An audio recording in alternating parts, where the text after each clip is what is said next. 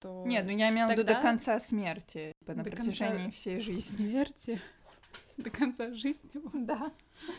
А, в общем, мы решили, что, наши, э, что наша подростковая проза может нас в тюрьму загнать, и мы хотим сделать э, дисклеймер для всех наших юных э, слушателей и для не юных о том, что мы ни к чему не призываем. Суицид это плохо. Подождите, пока Наркотики это сформируется. плохо. Наркотики это плохо. Под- Подождите, пока сформируется ваша префронтальная кора, и вы сто процентов э, Не захотите умирать. Да, и еще это все сделано в художественных целях. э, Это просто художественная проза маленьких детей. Нестабильных. Весь мир — это большой унитаз, а унитазом пользуемся только мы, то есть жопы. Мы какаем туда ежедневно, еженедельно, ежечасно. Унитаз, конечно, все стерпит, но скоро заса- засорится до такой степени, что куча говна будут вываливаться из него, и это уже будет не чистый блестящий унитаз, а большая жирная лепеха говна из разных жоп. И, кстати, всем миром управляют много жоп. Они бывают разные. Маленькие, жирные, упругие, целлюлитные. И все они умещаются в одном унитазе, пердя друг на друга. Все.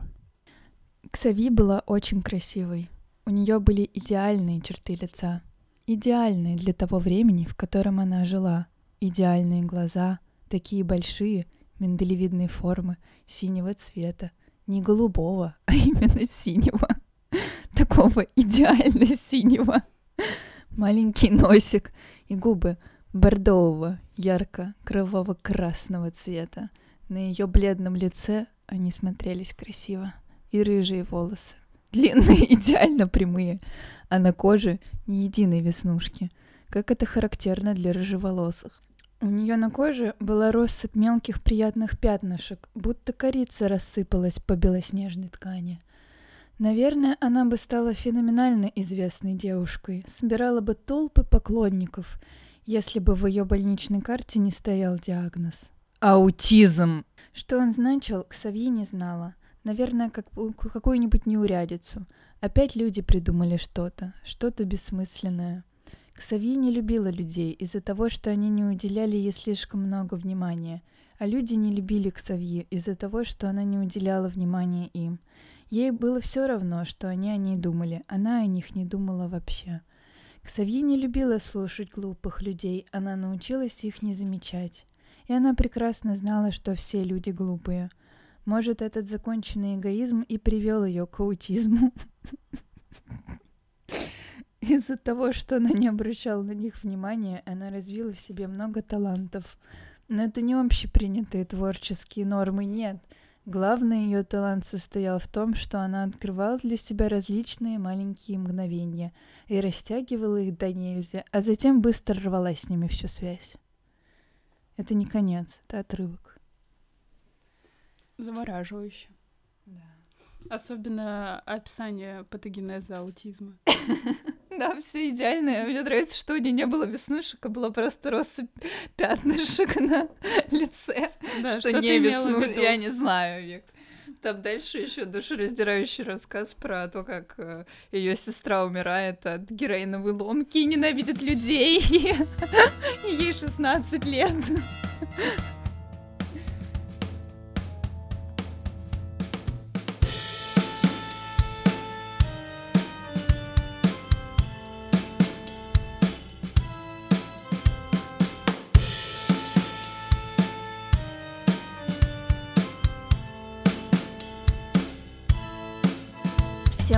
Привет, с вами подкаст, ваш любимый подкаст «Рандомный угол».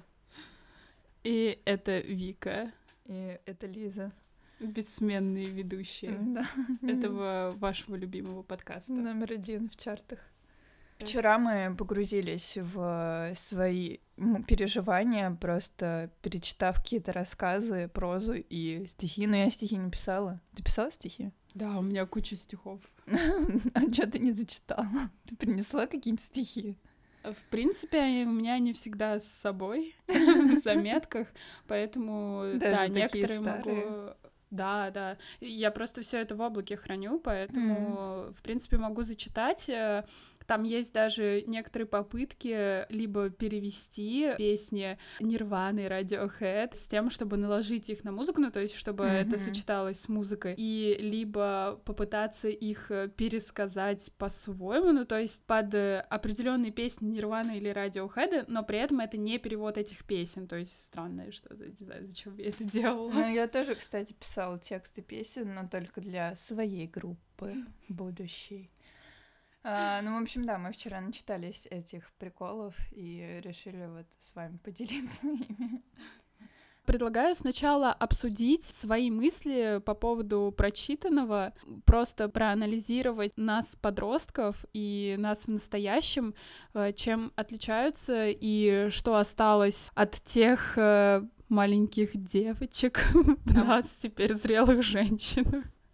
Ну, что изменилось, чем я сейчас отличаюсь от себя в подростковой версии?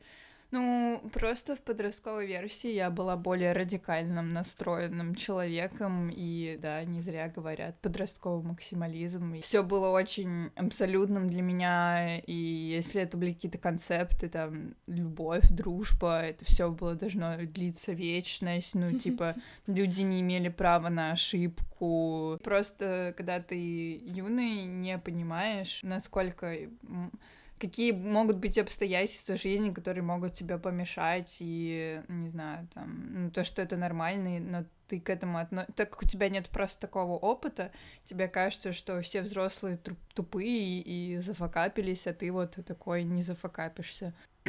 Наверное, это главный фактор. Но плюс еще, конечно, я была гораздо более депрессивнее и была одержима смертью, не знаю, страданием вселенских масштабов. Ну, у меня, в принципе, то же самое. Основное, что я для себя выделила, это то, что раньше у меня в дневниках основной темой страданий, слэш рассуждений, слэш мечтаний были какие-то романтические отношения, секс и мальчики. Ты описывала секс в рассказах? А, нет, у меня была идея секса, но именно описания не было, потому что я, наверное, не до конца понимала, что это Концепт такое. Секса. И Да, и, и мне кажется просто то, что в подростковом возрасте ты э, больше значения придаешь этому. Ну да. Это для тебя больше э, что-то что-то из высокой психологии, нежели физиологическое. Ну да, особенно для, для, для девочек, наверное.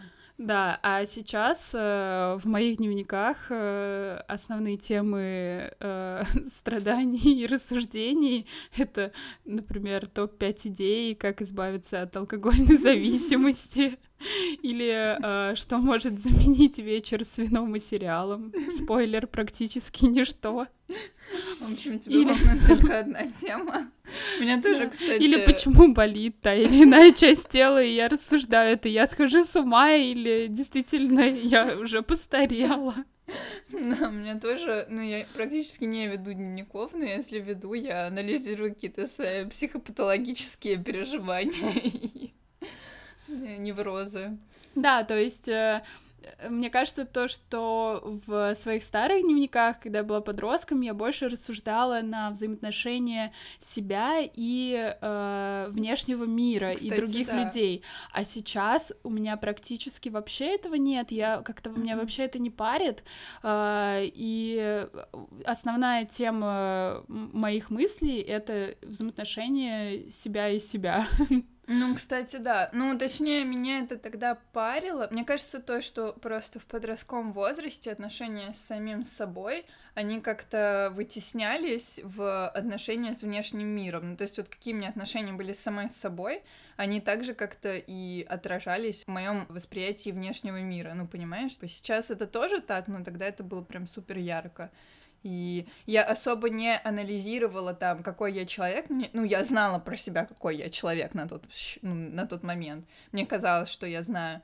И... Но у меня был постоянный конфликт, что вот люди, они не признают во мне скрытого гения и такого необычного человека э, талантливого. А... а сейчас ты так не думаешь? Ну, я не считаю... У меня нет... У меня в подростковом возрасте была просто абсолютная уверенность в том, что я вырасту и стану рок-старом или там великим писателем. Ну, то есть, как бы для меня это было очевидный факт. Это, Да, это, да, типа, да, это, тоже. это как бы не предположение, это просто мой, мой жизненный путь. А у тебя не было немного такого чувства стыда, что ли, за свои вот эти вот подростковые мысли а, о том, что ты такая особенная, и то, что все вокруг быдланы и гопники недостойны твоего общества?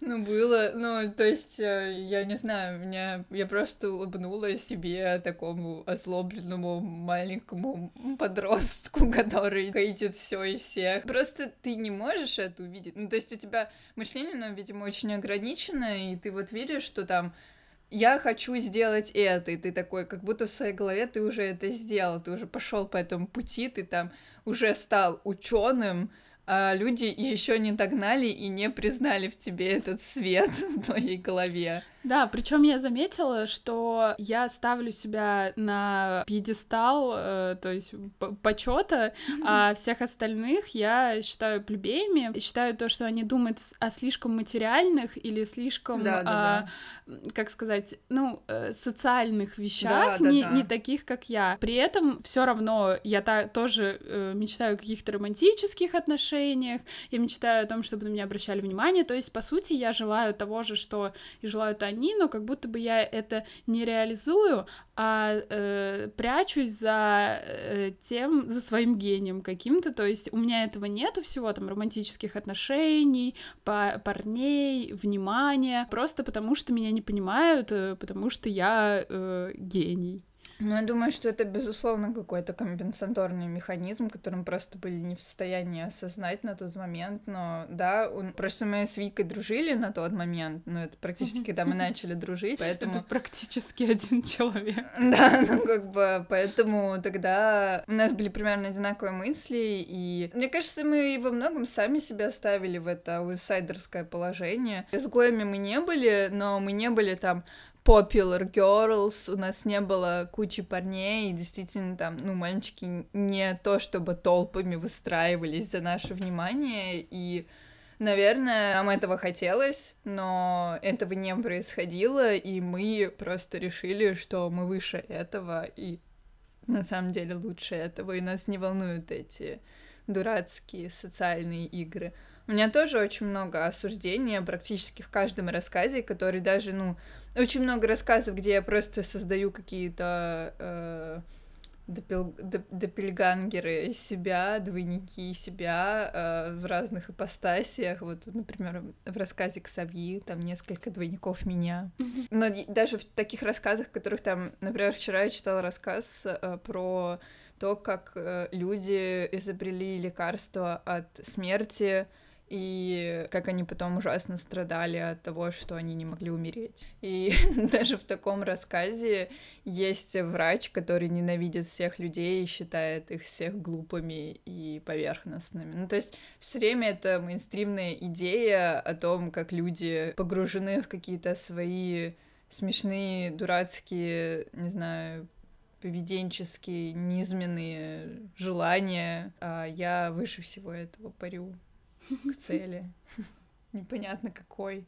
Но мне кажется, что... А что ты сейчас об этом думаешь? То есть ты рассказываешь, что ты думал раньше, а э, сейчас у тебя нет таких мыслей? Слушай, ну на самом деле это осталось где-то глубоко на подкорке защитным механизмом, от которого мне потом пришлось избавляться и делать это ну, довольно радикально, потому что в какой-то момент меня начало это ну, душить, скажем так.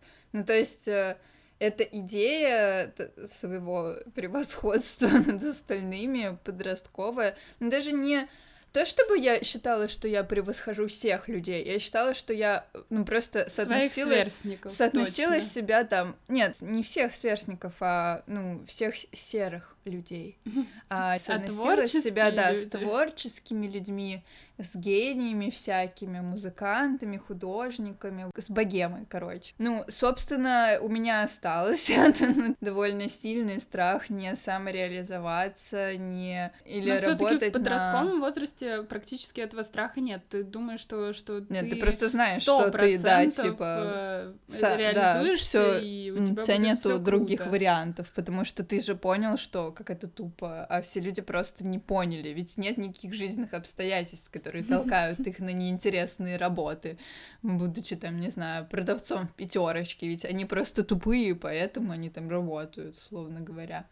И, конечно, у них не может быть никакой интересной жизни, если они работают на неинтересной работе и не общаются с художниками. Это так и осталось в плане э, желания самореализации в творческой среде, желания общения с такими людьми, но при этом и безумной закрытости от общества, от мира и постоянной такой агрессивности к нему.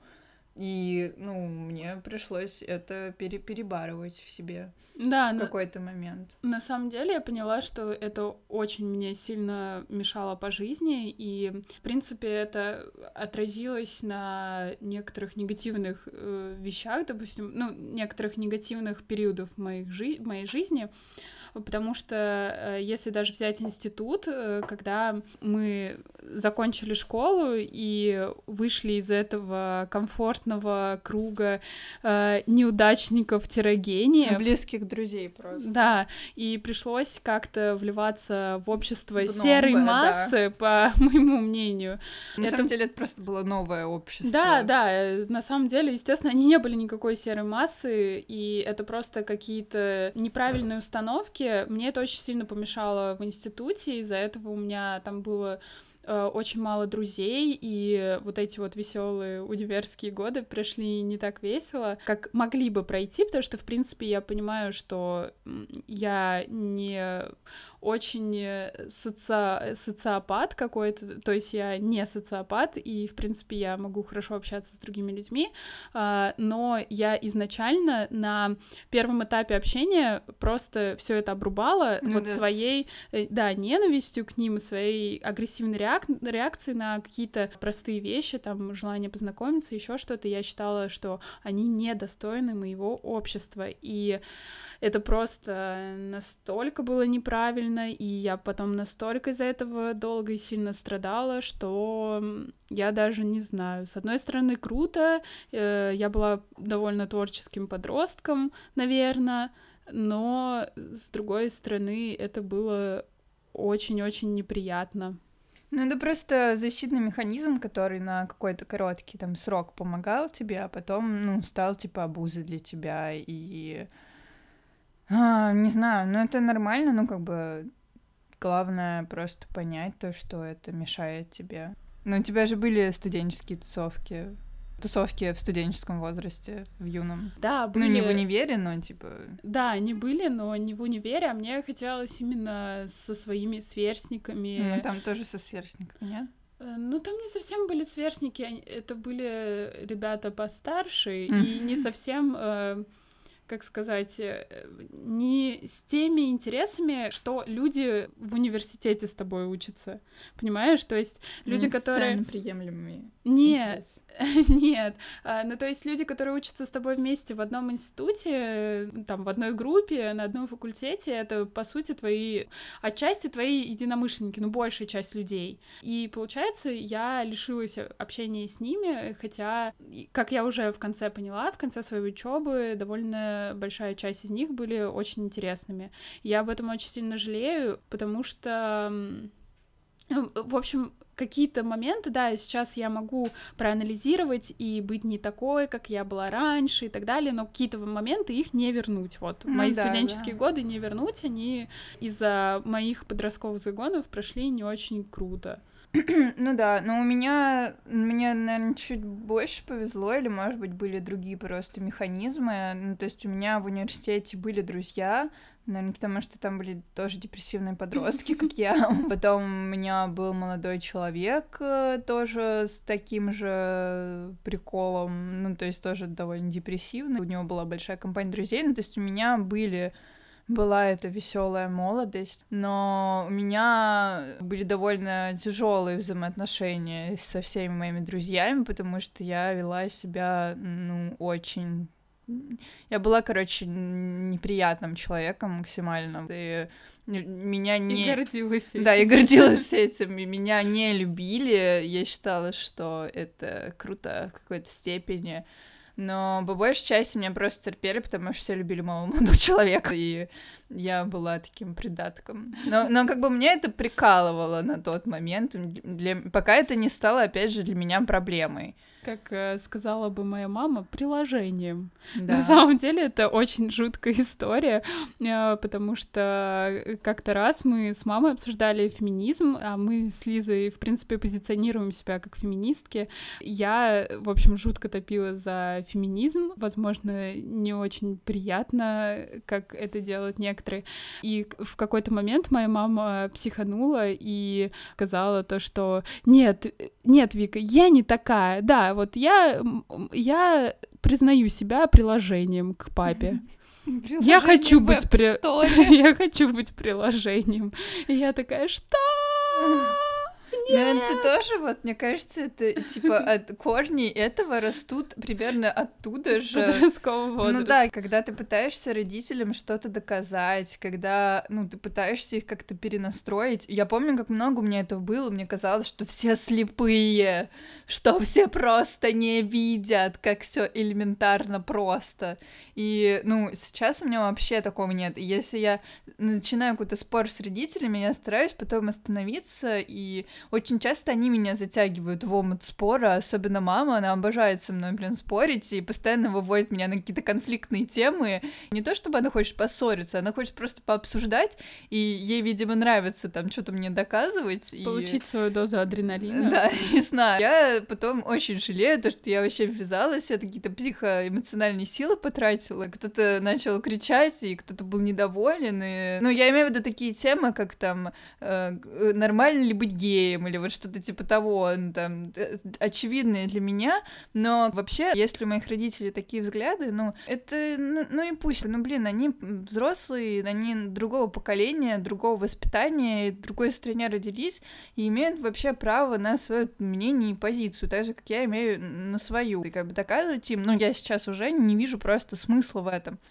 А, ну да, я, я не знаю, я как-то стала менее просто чувствительно ко всему такому относиться и быть более открытым. Ну, это как было постепенным моим и выходом из этого защитного механизма стало больше подпускать к себе людей, не бояться их и стараться дать им вообще шанс на то, что они со мной поговорили. И это на самом деле привело к тому, что у меня стало больше каких-то подруг. Ну и вообще у меня расширился социальный круг. И, например, сейчас я снова учусь, я смогла выстроить хорошие отношения со своей группой, я очень рада, потому что это очень комфортная среда для обучения. Действительно, быть вот таким вот аутсайдером в группе людей, это тяжело, ну, это очень тяжело. Да, я тоже просто, когда вот в магистратуру поступала, у меня тоже уже, наверное, была немножко другая личность, нежели в 17 лет, когда я поступала в институт, и с группой магистрской, в принципе, у меня тоже сложились довольно хорошие отношения, и это было настолько комфортно вот в этой среде учиться, ходить вместе там в бары потом mm-hmm. и болтать, просто на чиле э, супер э, комфортно и прикольно, и это очень сильно вдохновляет, и тебе кажется, что действительно ты сейчас вот закончишь это обучение и чего-нибудь чего-нибудь великого добьешься. Ну да, мне кажется, и уровень стресса просто снижается, mm-hmm. когда ты ощущаешь, что у тебя благоприятная, дружелюбная среда вокруг тебя. Да. В общем, мы стали менее зашоренными. Ну да, стали более открытыми. Я еще хотела сказать, что мне кажется, из-за такого вот отрицания внешнего мира у меня пошел тоже такой сдвиг во фазе, и мне кажется, из-за этого я очень долго не могла определить себя в плане, в профессиональном плане, вообще какие-то свои интересы, раз э, пихать, я не знаю, как это сказать, но когда ты подросток, такое ощущение, что у тебя очень много какой-то творческой энергии, и ты ее применяешь, ну, вообще, вот как бы, как тебе хочется. То есть мы там писали какие-то рассказы или играли на гитаре. И я не скажу, что это было как-то в напряг. Не приходилось там себя заставлять и усидчивость какую-то проявлять. Нет, это было абсолютно как развлечение, и подход к этому был очень простой. Мне кажется, в таком возрасте очень легко какой-то навык усвоить. Потом а, становится гораздо сложнее, и плюс у тебя начинается учеба в университете, она занимает какое-то время, и тебе как-то уже сложнее пробовать что-то новое и придумывать что-то новое. У тебя появляется осуждение тому, что ты делаешь, и у меня пошел, пошло такое, что я вообще перестала э, заниматься всем. Э, у меня пропали какие-то мои хобби, которые я раньше делала. Я перестала так много читать. И я, ну, не сформировала каких-то новых э, развлечений себе интересных. И от этого я не могла понять, кем я вообще хочу быть, э, кем я хочу себя реализовывать в профессиональной среде, потому что все мне было одинаково безразлично и с другой стороны одинаково интересно. Мне казалось то, что в какую бы сферу я ни пошла, мне это будет интересно. Хотя... Мне до сих пор так. ну, мне кажется то, что это последствия такого отрицания мира и отрицания всего, знаешь, ну, то, что ты, типа, боишься что-то попробовать, потому что конкретно это ты ненавидишь, но в то же время и тебя раздражает ситуация, в которой ты не можешь выбрать ничего. Ты не можешь выбрать ничего, потому что ты не можешь одно дело взять и сказать то, что я вот буду заниматься этим. Продолжить им прицельно заниматься. И когда я заставила себя сделать какой-то выбор осознанный, то есть пойти рисовать, ну, мне уже пришлось проявлять гораздо больше усидчивости и гораздо больше, ну, такого, как бы, внешней взрослой организации, чем, мне кажется, если я бы там начала заниматься этим лет в 15, и если бы просто я лет в 15 не ставила себе гигантские высокие стандарты и не психовала из-за каждого рисунка. Ну, то есть, помнишь, у нас же была тетрадка, это как цвета и добра, где мы рисовали, ну, какие-то странные а рисунки. А где она, кстати? Ну, она куда-то пропала, помнишь? Она, мы ее потеряли. Это было очень комфортным занятием, то есть это было, это не так, что там ты что-то нарисовал и сразу же себя там осуждаешь и что-то от себя требуешь, ты это делаешь вот конкретно себе в удовольствие.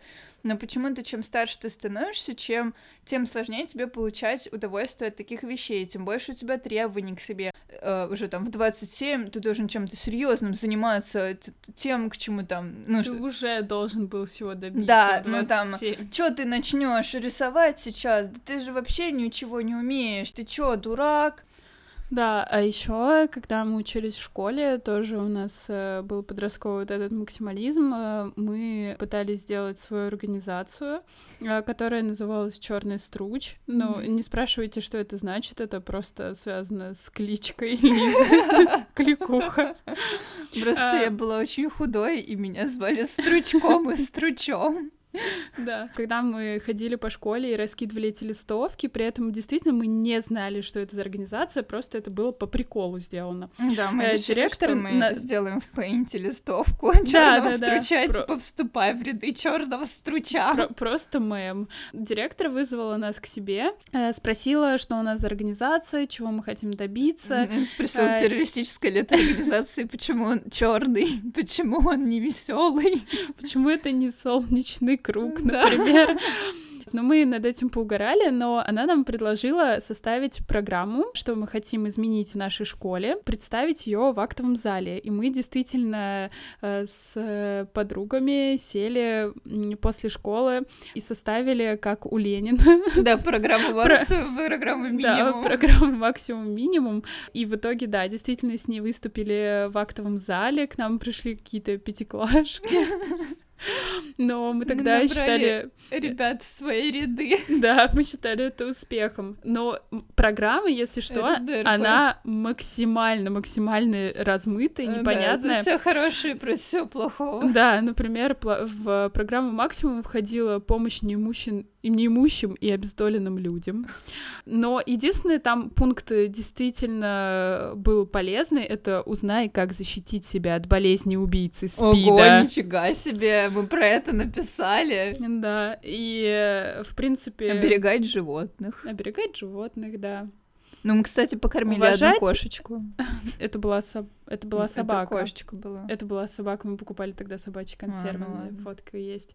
Уважать личности окружающих тебя людей, понимать внутренний мир всех и каждого. Да, с, нашим, с нашим долгим прогоном о том, как мы ненавидели людей. Да. Ну вот, например, в план минимум тоже входил очень интересный пункт. Это сексуальное воспитание детей Ого, с девятого класса. И Блин, это так странно, я вообще про медицинского обслуживания. Да, мы ненавидели наш кабинет. Нет, да, ну потому что он был бесполезный, потому что когда у меня очень часто на уроках болел живот, то меня просто отправляли домой. Я могла умереть по дороге домой. А я всегда приходила, когда не хотела на урок, и такая... А как тебе пункт улучшить и разнообразить меню в столовой? Отлично! А мне еще нравится пункт сделать танцевальную перемену. Да, что мы в это вкладывали? Не знаю. не помню. В общем, да. Но вообще, э, ну, сейчас есть так Было смотреть... что-то полезное. Смотреть если назад, э, во-первых, это прикольная программа, и жалко, что мы не стали реализовывать э, ничего из этого. Ну, то есть мы, в принципе, были в состоянии, мне кажется, написать какую-то образовательную программу сексуального образования или... Ничего не знаю об этом. Ну, да, но почему мы могли сказать, типа, просто используйте презики? Ну, типа, это, это мне кажется, достаточно. Это главное знание, которое тебе нужно знать. Не кончай внутрь, используй презик. Вообще очень круто, что наша директриса дала нам эту власть. Да. Мы ей не воспользовались. А чё, почему? Мы потом просто забили на это или что? Мне кажется, да, просто было уже неинтересно. Нет, э, что-то мы сто процентов э, реализовали. Потом же у нас в школе появились э, какие-то министерства, там, Министерство а, ну образования, да. Министерство науки, и мы, по-моему, возглавляли Министерство науки. Да, у нас были в школе выборы. Да, и поэтому мы сосредоточили как бы свои какие-то силы именно на это министерство, потому что много было разных активностей. А вот эту вот программу Черный струч мы на нее забили. Сейчас, мне кажется, такое очень сложно провернуть уже в школах. Мне кажется, типа на школах больше контроля э, внешнего. Не знаю. Лиза, я предлагаю тебе зачитать эту пьеску маленькую для демонстрации того, насколько я себя чувствовала совершенной, идеальной и просто лучше всех в 16 лет. Я предлагаю тебе зачитать разными голосами диалог, а я буду э, зачитывать э, со стороны автора и зачитывать потом свою сама от себя, в общем. Она тихо стояла в стороне и слушала, о чем говорят эти подростки. Простые ребята из ближней провинции. Ну что, с кем Аленка гуляет? Спросил паренек с модной стрижкой и милированием. С Бадей. Ответила ему девочка, еле шедшая по скользкому льду на высоченных каблуках. Да ладно, все-таки с ним, а я думала, она после того случая его просто возненавидит. А как Дырыч психует? Да нет, смирился недавно. Наверное, с самого начала знал, что Аленка такая. Их беседа текла медленно и заунывно. Они говорили об этом как-то лениво. Пришли еще друзья. О, какие люди! Пошли в подъезд! Да, да, пойдемте, а то у меня сейчас ноги отвалятся. Заверещала девочка на каблуках. Они, пош... они все пошли в, э, в подъезд и вальяжно расселись между вторым и третьим этажами. А помните, как вчера мы? Ах-ха-ха, да, мы так бухали, что... Да ладно, мы, как обычно, с... Опять пьяной в стельку мы поехали в... Я ему говорю, нет, ты хочешь, чтобы я тебе морду набил? Он такой, давай, подъезжай в к, там поговорим. В общем, такая мочилова была. А ты чё молчишь? Вдруг все обернулись в сторону тихой девочки. Ну расскажи что-нибудь. Да, в самом деле, ты какая-то тихая. Все посмотрели на нее. Неловкая пауза. А о чем мне говорить? О чем можно с вами разговаривать, если не знать всех ваших друзей и всех вылазок в общество? Давайте поговорим. Давайте поговорим об экономической ситуации в стране, о всемирном потеплении, о музыке, о книгах, о природе, о голодающих детях в Африке, о звездах, сияющих так прекрасно в этот вечер, об эпидемиях Зимбабве, о религиях, о медитациях Далай-ламы, о творчестве Достоевского, Гоголя, Шекспира, о концертах современных рок-групп или распространении вегетарианства, о том, что на дворе 21 век, а вы до сих пор носите настоящий мех. Такое ощущение, что вы живете в своем отдельном маленьком и ограниченном мирке, не думая об огромной планете, об огромности планеты и бесконечности Вселенной. Оглянитесь вокруг, ведь столько много прекрасного и интересного. Стоит только прикоснуться, и ваш разум приобретет форму, до него можно будет дотронуться, и вы сможете перекидывать свои идеи и мысли, как теннисный мячик. Ваши пустые разговоры ни к чему не приведут. Переживание моментов вновь и вновь, мысли о прошедшем действии как истории — это отлично, великолепно, но... Но если это имеет хоть какой-нибудь смысл, о ваших рассказах я смысла не вижу, никакой рефлексии. Я не собираюсь вас учить, не утверждаю, что вы мой монолог есть правда жизни. Вы просили что-то рассказать. Я рассказала то, что крутилось у меня в голове на данный момент. Всего хорошего. Вау!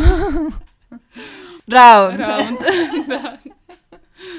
На самом деле, это вообще отличная демонстрация того, как я Да. себя вела в 16 лет, когда приезжала к себе на дачу. и- Из ближайшей провинции просто в Подмосковье сгонял провинция вообще. Да, причем я сама э, первые годы жизни жила в этой провинции. И на самом деле, что я хочу сказать? Действительно, это основан рассказ на реальных событиях. Конечно, я никогда такую телегу не проворачивала перед э, Только моими... думала об этом. Да, да, я только думала об этом перед моими друзьями э, из э, сдачи, а, потому что они бы тогда мне, наверное, наваляли за такое, а я была очень стеснительной, ну, как и сейчас, в принципе.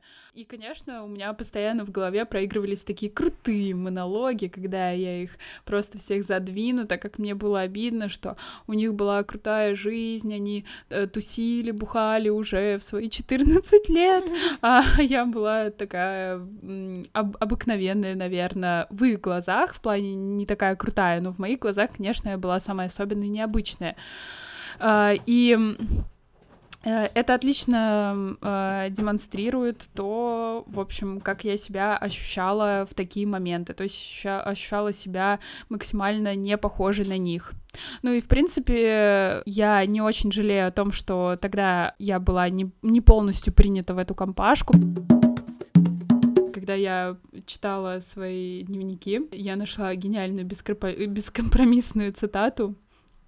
«Любовь приводит либо к смерти, либо к ожирению. Между людьми и Богом идет нечестная игра. Ты мне, я тебе, Бог превращает в «ты мне, а я еще подумаю». И еще одна цитата. Тот, кто проснулся два часа назад, и тот, кто проснулся пять минут назад, совершенно не понимают друг друга. Но это не твоя явно фраза, мне кажется. Почему? Нет, это Нет? моя. Ну, а откуда я взяла? Ну, может быть, конечно, я его где-то увидела, и потом подумала, что это моя. И последняя цитата на сегодня. Я так люблю шприцы, что в будущем стану либо врачом, либо зависимой. Зависимый, да. А, Мне нравится, да, то, что это немножко начало... Но у меня, не, не знаю, у тебя было так же, но мне кажется, мне это было поярче. У меня начался перекос в совсем социально неприемлемое поведение и романтизация его. А, а Для демонстрации могу прочитать рассказ про... Ну, уже начало вы слышали про презентацию идеальной девочки с аутизмом. А дальше там... Ну, там всего страниц пять в этом рассказе. И, и там я его не дописала, но в конце у нее, короче, есть старшая сестра, которой 16 лет, и она умирает от спида почему-то. Сейчас зачитаю. Это, это как раз как она умирает. В день смерти Ксавье все так же неизменно сидела на стуле против Харли, напротив Харли. Харли содрогали судороги. Кроме Ксавьи, судьба Харли никого не волновала. Все тело изнывало от ужасной боли. У меня еще все герои ужасно страдают. Отвратительные судороги. Вдруг Харли успокоилась. Она пришла в себя, голова прояснилась. Она глубоко вздохнула, набирая воздух, как бы боясь, что его не хватит, и она не успеет. Все эти люди... Начала она своим охрипшим голосом, в котором оставила след каждая сигарета. Они отвратительны. Эти убогие. Их душа томится. Они... Они... Она вздохнула, как 70-летний старик. Обречены. Они живут по системе. Они не могут по-другому. Гниющее общество. Я не стала такой. Они готовы сжечь меня заживо. Но там, куда я пошла, счастья не ищи. Люди чуть получше, но такие же убогие. Ни у кого нет выбора. Лучше умереть. Она замолчала. Глаза у нее чуть припухли, нос пок... Опять описание внешки. Нос покраснел. Она проглотила кислотные слезы и продолжала. Я живу только для тебя, чтобы дать тебе совет. Алло, а Харли дома? Это флешбеки, если что. Теперь уже в точной уверенности. Она, кажется, вышла к вам вот уже четыре часа назад. Если захочешь убить себя, сделай это, пока не раздумала. Потом ты найдешь кучу причин, наверное, заточение себя в этом. У нас она не появлялась. Дерьме. Кажется, она собиралась сходить в Бэму. Я к Бэму. На вашем месте я бы уделила больше времени вашей дочери. Бэму 24, а ей всего 11. И она так юна. Бэм — это что, тот наркодилер? Кажется, в свободное от работы время он сутенер. Вы верно преувеличиваете. Если вы не поняли, это флешбеки о том, как Харли стала плохой девочкой в 11 лет, и это ее маме кто-то звонит на телефон, и они обсуждают, что она пошла к наркодилеру-сутенеру. А дальше там про то, как она отдает музыкальную шкатулку, там много хлама, но самая главная вещь там это бритва. Вот, вот, Вик, давай. Харли улыбнулась. Теперь понимаешь? Конечно, она понимала, конечно, и хоть у нее было написано аутизм, его никогда не было, и Харли его никогда не замечала. А бритву всегда держи при себе, и можешь больше ничего не бояться. И она умерла. Тихо, спокойно. Почему же не ужасно? Сдала позиции. Да, ты должна была ужасно крике умереть. Нет, Вик, понимаешь, типа там сначала все очень тихо начинается с описания лиц, потом накат резкий, а потом типа все снова буря. Это еще не все. Не привлекая внимания к своей бесславной персоне. Аксави также тихо легла рядом с ней, пока еще не разлагающемуся, но уже близкому к этому трупу. Свернулась калачиком под одеялом, обняв мертвеца, и заснула. Сильно. Да, согласна. Ну, вообще, э, отличительная черта Лизиной подростковой прозы — это очень-очень-очень длинное описание внешности героинь. И героин. Такого там тоже много было. Хотя я не пробовала героин в 16 лет и вообще, да никогда, да. Но эта тема меня очень волновала. Но, в общем, я могу на самом деле очень проследить какие-то патологические паттерны, которые меня потом по жизни вели, вот эти вот желания каких-то приходов. Реально, потому очень много таких описаний, где Дедушка, какой твой самый любимый миг в жизни? Там какой-то Вася подошел к деду, у него сразу лицо разгладилось, он помолодел лет на 20, тоже опять описание внешки. И своими янтарными глазами или какого-то там непонятного изумрудного синего, цвета. Не голубого, не голубого и да. синего, идеально да, синего. синего цвета. Как вот эту блю красава. Да. Да, например, такое я себе представляла. Короче, этот дед описывает миг, как он в Питере как-то вышел на улицу и супер долго бежал, и тоже у него случился какой-то приход, он стал супер счастливым, а потом просто тихо умер, и все такое. Постоянно А у меня очень много диалогов девушки и парня, как будто бы они близки друг другу, то есть их души близки, но сами они не близки друг Их другу. писи не близки. Да, то есть это такая платоническая любовь Да. и диалоги о чем-то, что э, известно только им двоим, и они все такие наполнены троеточиями, такой недосказанностью и загадочностью, но, честно говоря, это просто невыносимо перечитывать, это так слащаво, просто какой-то ужас. Но одна мысль мне понравилась. В общем, в подростковом возрасте я ввела такой концепт, как счастливая миля. Это по аналогии с зеленой милей из романа Стивена Кинга. Зеленая миля это когда человеку предстояло пережи- пережить, когда человека ожидала смертная казнь, он шел по зеленому коридору, и, в общем, это называлось зеленая миля, последние шаги перед смертью. В общем, как-то так, по-моему, я уже точно не помню. А я ввела в подростковом возрасте понятие счастливая миля.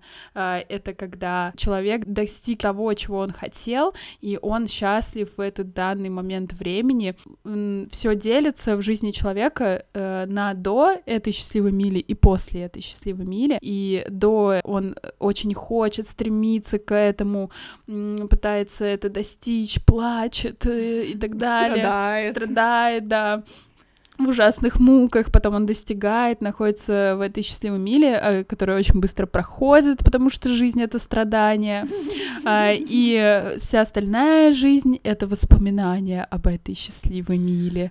Но это еще хуже, потому что ты понимаешь, что это больше никогда не повторится. и потом он умирает тихо. Слушай, ну это тоже такое супер абсолютно. жизни так не бывает. Ну, то есть это бывает только Но в ты не понимаешь. Мне кажется, на самом деле, я вот сейчас вообще очень херово переношу фильмы некоторые и книжки, потому что я сразу считываю, что это супер... Подростковый максимализм. Ну, не то чтобы подростковый максимализм, я сразу чувствую, что меня пичкают вот эту идею, в которую я как бы верила, и мне Мгм. действительно, ну вот это действительно, мне кажется, сложилось вот из этого сознания, когда ты фильм смотришь, и там герой идет просто по прямой, и такой, у меня есть цель, я иду к ней, и потом у меня не получается, а потом я счастлив, а потом я умер. Ну, как бы, но в жизни не так. Типа, жизнь — это не какой-то отрывок из твоей жизни, снятый в час. Это, ну, постоянные взлеты и падения ну, перед тем, как ты тихо умрешь. Ну, и у тебя не бывает такой точки, где ты такой, ой, я достиг все, потом всю Да, жизнь да, это вспоминаю. Ну, может быть, в старости ты действительно всю жизнь там вспоминаешь. Я хотела сказать, что еще когда мы были подростками, мы с Викой были одержимы экстрасенсами, магией и колдовством. И мы постоянно, я постоянно мучила Вику тем, чтобы она мне гадала, и Вика постоянно мне гадала, и это было На серьезных щах. Да, ну если что, это не пранк. И один раз я вызывала духа, и он не хотел уходить из моей квартиры. И я оставила духа в своей квартире, а потом я его увидела в зеркале. Э, И потом я попросила Вику войти ко мне домой и сжечь эту бумажку вместе со мной и прогнать духа. Ну, в общем, Да, очень кстати, подробнее про это вы можете э, прочитать в книге Чередниковой «Русская детская мифология». Опять ее второй раз Или в рекомендую. нашем, в нашем предыдущем выпуске. Да, в одном из предыдущих выпусков. Про какой? Про странность или про мисти? Это да, наш это самый первый, да. А, самый первый выпуск, да. Это реально крутая книга, там есть про Реально крутой подкаст. э, про, про именно страшилки, про детскую мифологию, про то, как дети любят вызывать а, всяких духов. Там даже, кстати, есть а, про то, что я рассказывала тоже в одном из предыдущих подкастов, типа как вызывать жвачного короля и Мгм. всего такого. Короче, это так долго уже длится, и среди всех детей, когда была ребенком, я думала то, что только я знаю эту магию. Но э, когда мы выросли, мы стали абсолютно рациональными людьми. Ну, то есть... Да, потому ну, что... Более или менее... Потому что префронтальная кора Да. сформировывается только к 20-22 годам. а- 25, нет? Не знаю. Мне ну, кажется, это- у меня, например, на 25 общем, сформировалось. В общем, не к 16, не к 17 точно. Ну, в общем, префронтальная кора тема. Всем рекомендую. да, её рацио. нету. Обожаю префронтальную кору, что она мне принесла в мою жизнь. Да, но мы, наверное, будем на этом заканчивать. Да, Ждите следующий выпуск.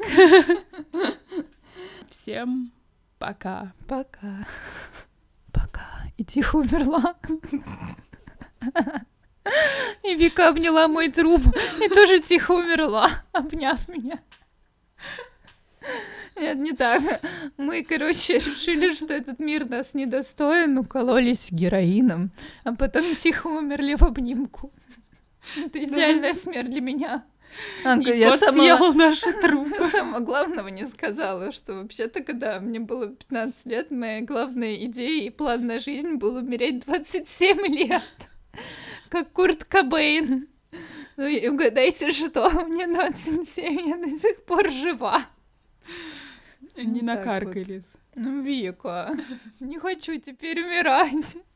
Можно мне не умирать, пожалуйста. Не хочу быть как Курт Кобейн. Все. Всем пока. Всем пока.